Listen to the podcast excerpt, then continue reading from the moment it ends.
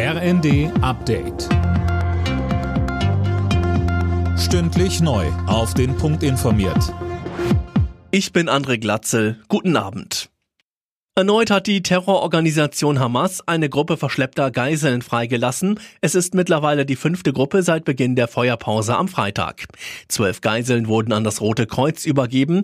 Im Gegenzug will Israel 30 weitere palästinensische Häftlinge entlassen. Fehler hat er nicht eingeräumt, die Bürger aber auf schwierige Zeiten eingestimmt. Bundeskanzler Scholz hat seine mit Spannung erwartete Regierungserklärung zur Haushaltspolitik abgegeben. Christiane Hampe, wie kam die denn an? Die Opposition ging hart mit Scholz ins Gericht. CDU-Chef Merz sagte, die Schuhe, in denen Sie stehen als Bundeskanzler, sind Ihnen mindestens zwei Nummern zu groß.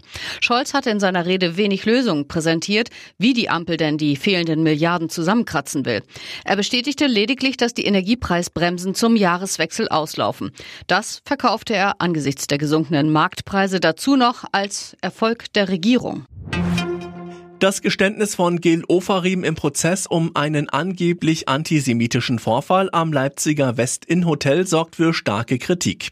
Der Musiker hatte ursprünglich behauptet, ein Hotelangestellter hätte ihn wegen seiner David-Sternkette abgewiesen.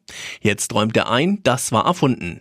Der Präsident des Zentralrats der Juden, Josef Schuster, zeigte sich im ZDF wütend und erleichtert. Erleichtert, weil jetzt klar ist, was war und nicht zu befürchten war, dass es zu einem Gerichtsurteil Gerichtsurteil kommt, bei dem immer noch Fragen offen blieben, wütend darüber, dass jemand aus Ärger darüber, dass eine Hotelrezeption benachteiligt wurde, in die sogenannte Antisemitismuskiste greift. Schnee und Glätte haben in einigen Teilen Deutschlands für chaotische Verhältnisse gesorgt. Es kam zu vielen Unfällen. Am größten deutschen Flughafen in Frankfurt kam es zu Verzögerungen wegen des Winterwetters. So wie es aussieht, setzt sich der Winter auch erstmal fest in Deutschland. Alle Nachrichten auf rnd.de